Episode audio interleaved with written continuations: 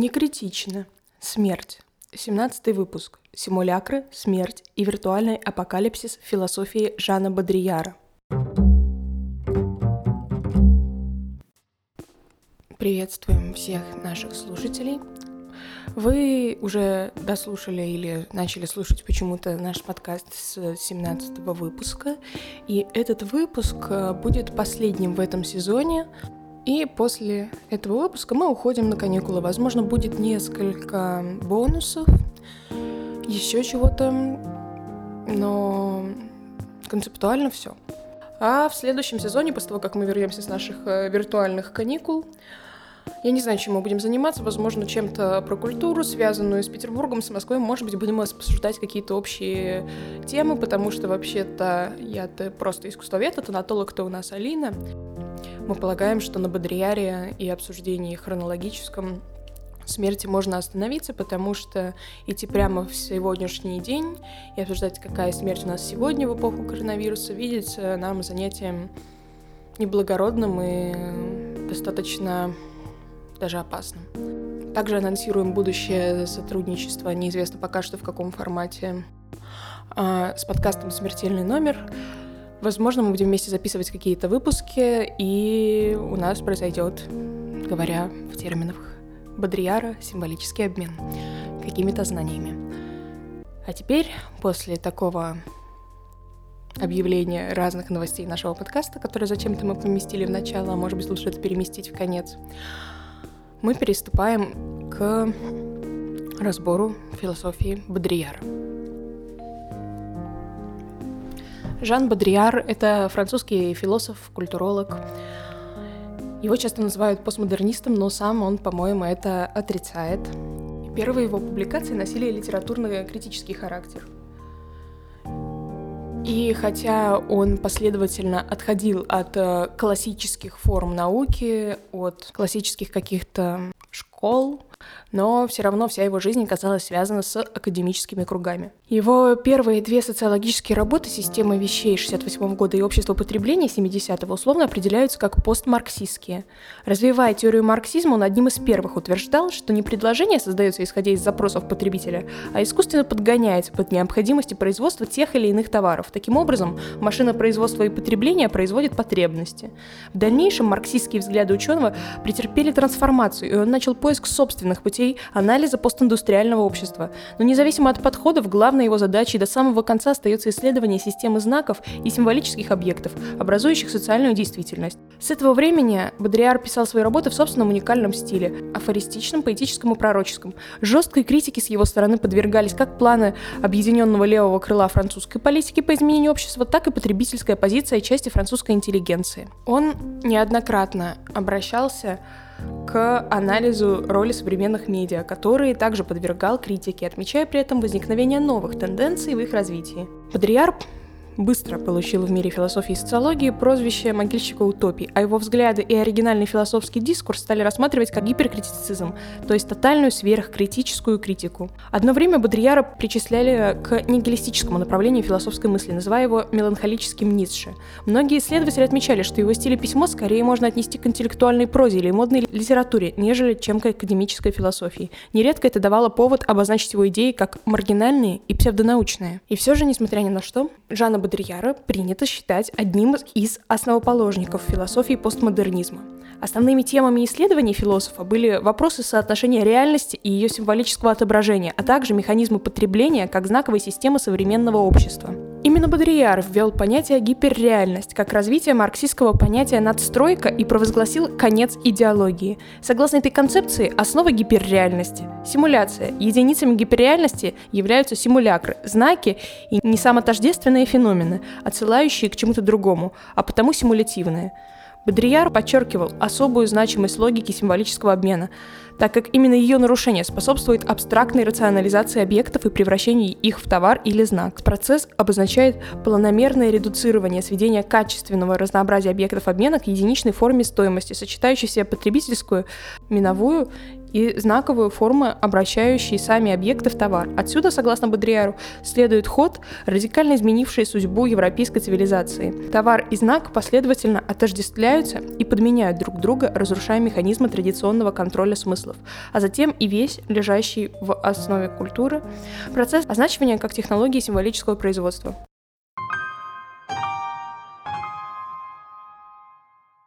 Трансформация знаков произошла в эпоху Возрождения и привела к тому, что универсальным языком обмена становится абстрактный код, аналогичным деньгам в качестве всеобщего эквивалента стоимости и получающий независимость от предметной материализации. В результате нарушается символическая структура всех типов коммуникаций, которые господствовали в доиндустриальных обществах и подразумевали обратимость знака не только во взаимодействии с материальным эквивалентом, но и со значением этого знака, с его смысловым содержанием – Абстрактный код обретает автономность в своей собственной сфере смыслов, независимой от объектов, и в исторической экстраполяции стимулирует зарождение и развитие капитализма, пользующегося именно возможностью разрыва и дистанцирования означающего от означаемого, присвоения реальной власти прибавочной стоимости – в этом смысле власть становится возможностью не только непосредственного обладания объектами, но и придания им произвольной моральной ценности, которую можно приравнивать к экономической стоимости, а в дальнейшем создании системы смыслоозначения и номинации как тотального экономического, политического и идеологического контроля. Целью системы является воспроизводство и стабилизация единства социума с необходимостью требующего вытеснения смерти не только из сферы социальности ради иллюзии бессмертия социального организма в невременных формах символов культуры, но и из самой реальности, которая подвержена энтропии, распаду и аннигиляции, а потому не обеспечивает стабильного соответствия конечной ускользающей в небытие предметности по отношению к непрерывно воспроизводимой и возобновляемой знаковости.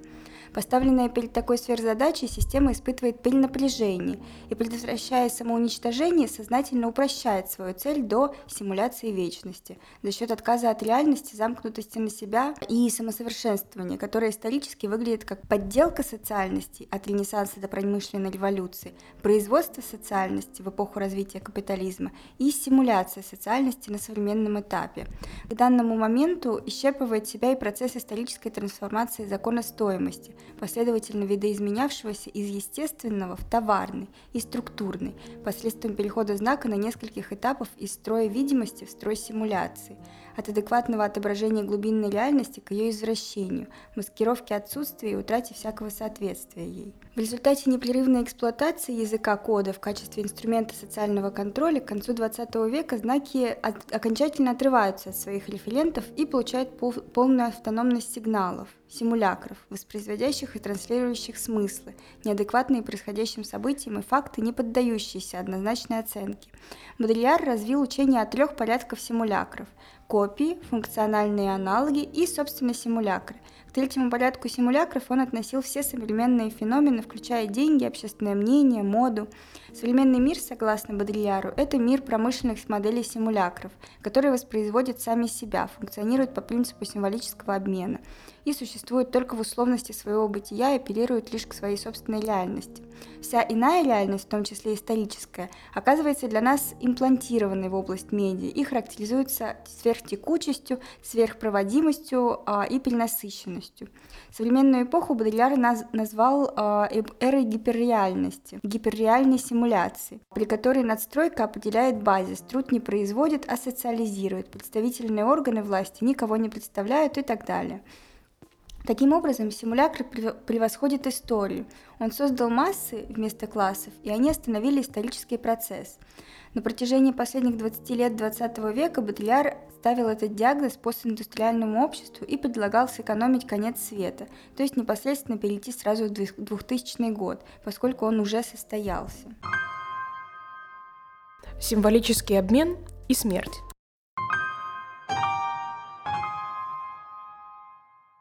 В разных своих книгах Жан Бодриар неоднократно ссылается на Ролана Барта, главным образом на конкретные его соображения по частным вопросам – социальная семантика автомобилей или, скажем, алиаторный порядок литературной композиции. Между тем, влияние, оказанное на него Бартом, по-видимому, гораздо значительнее, о чем говорит уже заголовок его первой книги «Система вещей», созвучной с названием последней на тот момент э, книгой Барта «Система моды».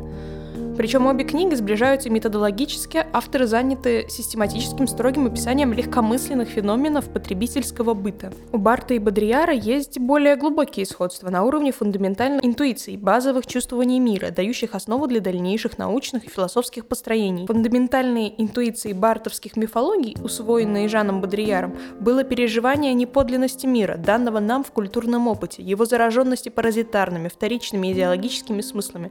Как известно, этому факту Барт дал семиотическую интерпретацию, показав, каким образом мифологизация мира осуществляется благодаря включению первичных культурных знаков, языковых и иных, в коннотативную знаковую систему второго порядка, использующих первичный, естественный смысл как оправдание, алиби для своих собственных ценностных значений. Недоверие к иллюзиям подлинности и естественности стало главной движущей силой и в книгах Бодрияра, но интерпретация у него иная, более радикальная. Как он пишет сам, радикализация гипотез является единственным возможным методом. Вместо знаков, предполагающих включенность в процесс коммуникации, передающих от кого-то кому-то определенные сообщения, каковые могут быть э, по дороге перехвачены и инфицированы другими чуждыми сообщениями, он толкует скорее о социокультурных реальностях как таковых, приобретающих двусмысленный, неподлинный характер. Семиотическая проблематика заменяется у него онтологической, философской. Соответственно, и бартовский термин «миф», обозначающий единицу ложного, неподлинного смысла, функционирующего в культуре, Бодрияр заменяет другим, имеющим философско-онтологическую природу термином «симулякр». Понятие симулякра, видимости, подобия, древнее, в европейской философии оно существовало, начиная с античности, причем обыкновенно включалось в теологическую тему схему репрезентации, сформированную Плантоном – Имеется в виду идеальная модель оригинал Эйдос, по отношению к которой возможны верные и неверные подражания. Верные подражания копии характеризуются своим сходством с моделью, а неверные подражания симулякра своим отличием от модели или от друг друга. Но общим и для тех, и для других является соотнесенность, позитивная или негативная, с трансцендентальным образом. Эта платоновская теория симулякра была воссоздана Жильм Делезом в статье э, «Неспровергнуть платонизм», опубликованном в журнале Revue de la Métaphysique et de Morale в 1967 году. Как раз за год до выхода первой книги Бодрияра. Причем воссоздано критически. Делес выдвинул задачу неспровержения платонизма, то есть освобождения симулякров от привязанности к модели и их включения в чисто дифференциальную игру. Бодриар говорит о том, что Сама экзистенциальная ситуация современного человека уже искажена, вовлечена в парадоксальную симулятивную темпоральность. Так, практика искусственного продления жизни и предупреждения смерти всевозможными мерами безопасности фактически ведет к тому, что сама жизнь становится призрачной, о чем смутно догадываются рабочие и автомобильные лихачи, упрямо саботирующие применение техники безопасности. Так что получается, Алина, что если ты ездишь э, как э, бешеный какой-то опоссум, то на самом деле ты просто саботируешь э, призрачное отображение жизни, а не просто психованный ты человек. И тут мы вплотную подходим к нашей любимой теме смерти, которая, собственно, естественно, занимает в книге «Символический обмен и смерть» очень важное место, Потому что это одна из главных черт постмодерна, когда уже все, что могло умереть, умерло, а именно умерли. Бог, человек, искусство, прогресс и сама история. У Барта смерть трактуется как фантазм или неэквивалентный товар, страх перед которым создает иерархию и производство, то есть лежит в основе современной цивилизации. Первобытные люди не знали смерти поскольку с мертвыми продолжалось ритуализированное общение, как с живыми. Смерть трактуется как привилегия человека, ибо в смертной казни животных мы видим нечто отвратительное. В то же время смерть — это привилегия человека, потому что смертная казнь животных, например, это что-то ужасное. Изначально труд и эксплуатация э, появились как отстроченная смерть военнопленного. Бодрияр повторяет рассуждение Гегеля о том, что господин присваивает чужую смерть, а сам сохраняет право рисковать своей жизнью. Однако цивилизация маскирует смерть, похоронные церемонии уходят в прошлое. Смерть вытесняется, как некогда вытеснялся секс. Между тем, борьба со смертью порождает третий возраст, когда все большее число нетрудоспособных людей оказывается на иждивении у государства и своих детей. Увеличение средней продолжительности жизни привело лишь к дискриминации старости. Смерть, понятая как жертвоприношение, авария, теракт, социализирует людей. Предупреждение смерти ценой непрерывного самоомертвления – такова парадоксальная логика безопасности. Борьба со смертью ведет к переносу смерти непосредственно в жизнь, к превращению жизни в послежитие, пережиточность, доживание. Это, соответственно, и есть модус призрачного существования, когда место реальности заменяет симулякр. Оставивший реальность в далеком, забытом прошлом. Это отчасти сходно со статусом реального психоаналитической теории Лакана. Реальное как принципиально недоступный навеки утраченный объект. Но у Бодрияра особенно важную роль играет именно темпоральность. С известной точки зрения его симулятор – не что иное, как особый эффект времени. Когда оно утрачивает свой линейный характер, начинает сворачиваться в петли и предъявлять нам вместо реальности их призрачные, уже отработанные копии. Темпоральная сущность симуляции осознавалась уже у Платона, который, как показывает Делё в своей упомянутой книге, выстраивал свою теорию идей и верных копий для борьбы, для борьбы с безумным становлением в духе Гераклита.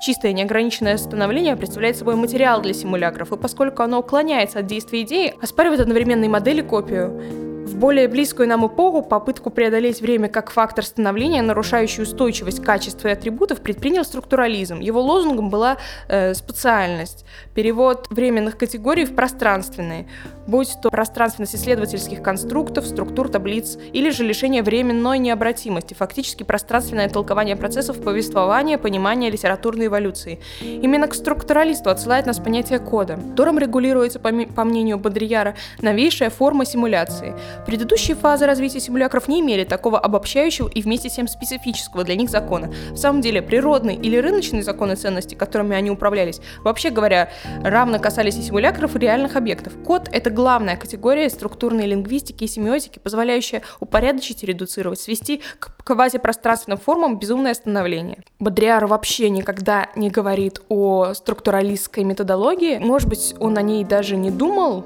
когда анализировал. Но если сейчас смотреть на то, что написал Бодриар, то получается, что у него вышла своеобразную пародию на структурализм, и она состоит именно в попытке отменить, заклясть время, подменить его чисто пространственной, обратимой, допускающей возвратное движение комбинаторикой, которая лишь опосредовательно обозначает опасно необратимое биографическое время человека, подобно тому, как старинные предметы в коллекции, будучи взяты сами по себе, обозначают или симулируют время историческое. В научном предприятии структурализма вскрывается регрессивное стремление человека в современной цивилизации забыть о собственной смертности, как бы приручить, нейтрализовать ее, поиграть в свое рождение рождение и смерть. Эта методология, оказывается, сама вписана в порядок современного общества. Из абстрактно-аналитического метаязыка превращается в прямое порождение объекта, который она сама пытается описывать.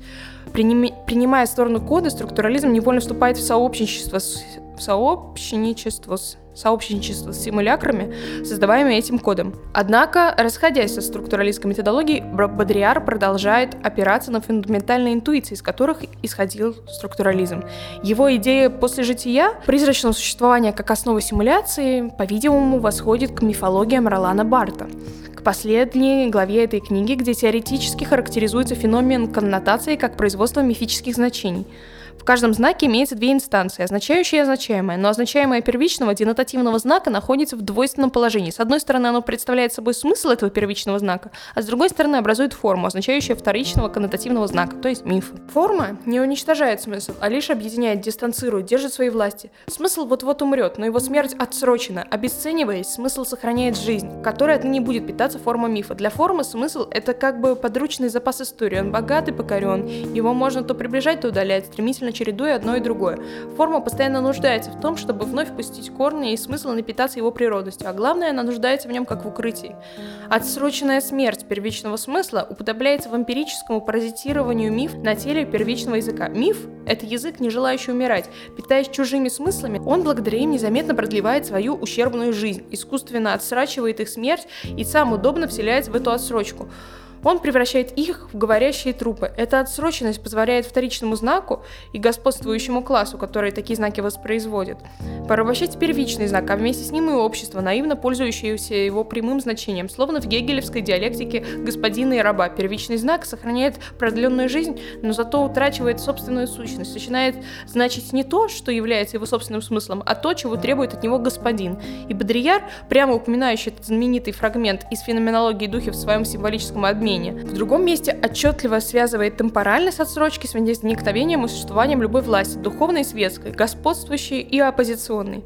Все инстанции подавления и контроля утверждаются в пространстве разрыва в момент зависания между жизнью и ее концом, то есть в момент выработки совершенно фантастической искусственной темпоральности. Церковь живет отсроченной вечностью, так же как государство отсроченным общественным состоянием, а революционные партии отсроченной революцией. Все они живут смертью. И все эти суждения Бодриара, о котором мы сейчас говорили, они подкрепляются конкретным анализом общественного быта. Так, отсроченность как темпоральная симуляция уже является предметом анализа в системе вещей в нескольких своих непосредственно социальных проявлениях. Во-первых, это коллекционирование. Коллекция всегда должна оставаться незавершенной. В обязательно должно не доставать какого-то предмета. И этот завершающий предмет, доминующий собой смерть коллекции, в некотором смысле самого коллекционера, все время является отсроченным. Во-вторых, это известный феномен запаздывания серийных вещей по сравнению с модным образцом. Двусмысленное послежитие серийных вещей, уже оторвавшихся от подлинности сущностной полноты старинных вещей и лишь безнадежно догоняющих остро актуальное существование модных образцов, сопоставимо с тем отсроченным посмертным псевдобытием, в котором в символическом обмене и смерти характеризуются симулякры производства общественного мнения, революции, человеческой жизни и смерти как таковой, или, скажем, в сфере художественного творчества автоматического письма сюрреалистов, которые внешне решительно отменяет смысл, а на самом деле только и живет ностальгией по означаемому. Логика симуляции делает неприменимой еще одну темпоральную схему, связанную с диалектической логикой – эсхатологию. Бодриар понимает сущностную необходимость апокалиптических мечтаний для человеческого сознания, в то время как официальная церковь живет отложенной вечностью, в народных верованиях всегда присутствует противоположное устремление. Первоначально толпы христиан не верили в посмертный рай или ад. По их воззрению предполагалось разрешить смерть коллективной волей к немедленной вечности, но преодоление времени и истории, зафиксированное в эсхатологических мифах и ожиданиях, совершается системой симулякров на их собственный лак. То есть симулякры берут верх над историей, подменяют настоящее историческое развитие иллюзией конца. Это последнее выражение стало названием книги Бодрияра, в которой, как в ряде других текстов тех лет, обосновывался тезис, который впервые прозвучал еще в символическом обмене и смерти. Страшный суд уже происходит, уже окончательно свершился у нас на глазах, как зрелище нашей собственной кристаллизованной смерти. Нашим апокалипсисом является само наступление виртуальности, которое и лишает нас реального события апокалипсиса. Вместо под подлинной трансисторической катастрофой, то есть конца света, западная цивилизация последних десятилетий 20 века живет ее ослабленно симулятивными формами. Здесь и возвратный ход истории. От помпезного юбилея французской революции до ретроспективных, запоздавших на одну войну попыток расчетов с прошлым вроде судов над коллаборационистами и военными преступниками. Здесь и полная отмена реального развития и реальных событий в реальном времени современных систем информации. Феномен, который позволил Бодрияру в 1991 году объявить несостоявшуюся войну в Персидском заливе. От начала и до конца демонстрируешься в режиме виртуальной реальности камерами CNN. Можно критически относиться к подобным суждениям, слишком частным, слишком поспешным, слишком связанным с политической злобой дня и, разумеется, трудно доказуемым. Как бы то ни было, в них с провокативностью газетной эссеистики выражена парадоксальная темпоральность, в которой асимптоматический вариант времени симуляторов подчиняет себе даже такое катастрофическое событие par excellence, как апокалипсис. Этот апокалипсис уже состоявшийся. Бодриар даже предлагает наслаждаться таким поворотом вещей. Наш апокалипсис нереальный, а виртуальный, и он не в будущем, а имеет место здесь и сейчас. Такое обращение знака и катастрофы является исключительно привилегией нашей эпохи. Это избавляет нас от всякой будущей катастрофы и от всякой ответственности на сей счет. Конец всякому превентивному психозу, довольно паники, довольно мучений совести. Утраченный объект остался позади. Мы свободны от страшного суда. Итак, состояние постмодерна по Бодрияру – это постапокалиптическое состояние, когда приходит конец историческим институтам, привычным человечеству по стадии политической экономии, производства политическому представительству, революционному движению, диалектике. Они не разрушаются насильственно, но незаметно заменяются подобиями, обозначающими их в натуральную величину в реальном времени. Порядок симулякров одерживает полную победу над реальным миром, поскольку он сумел навязать этому миру свое время симулякров, своей модели темпоральности.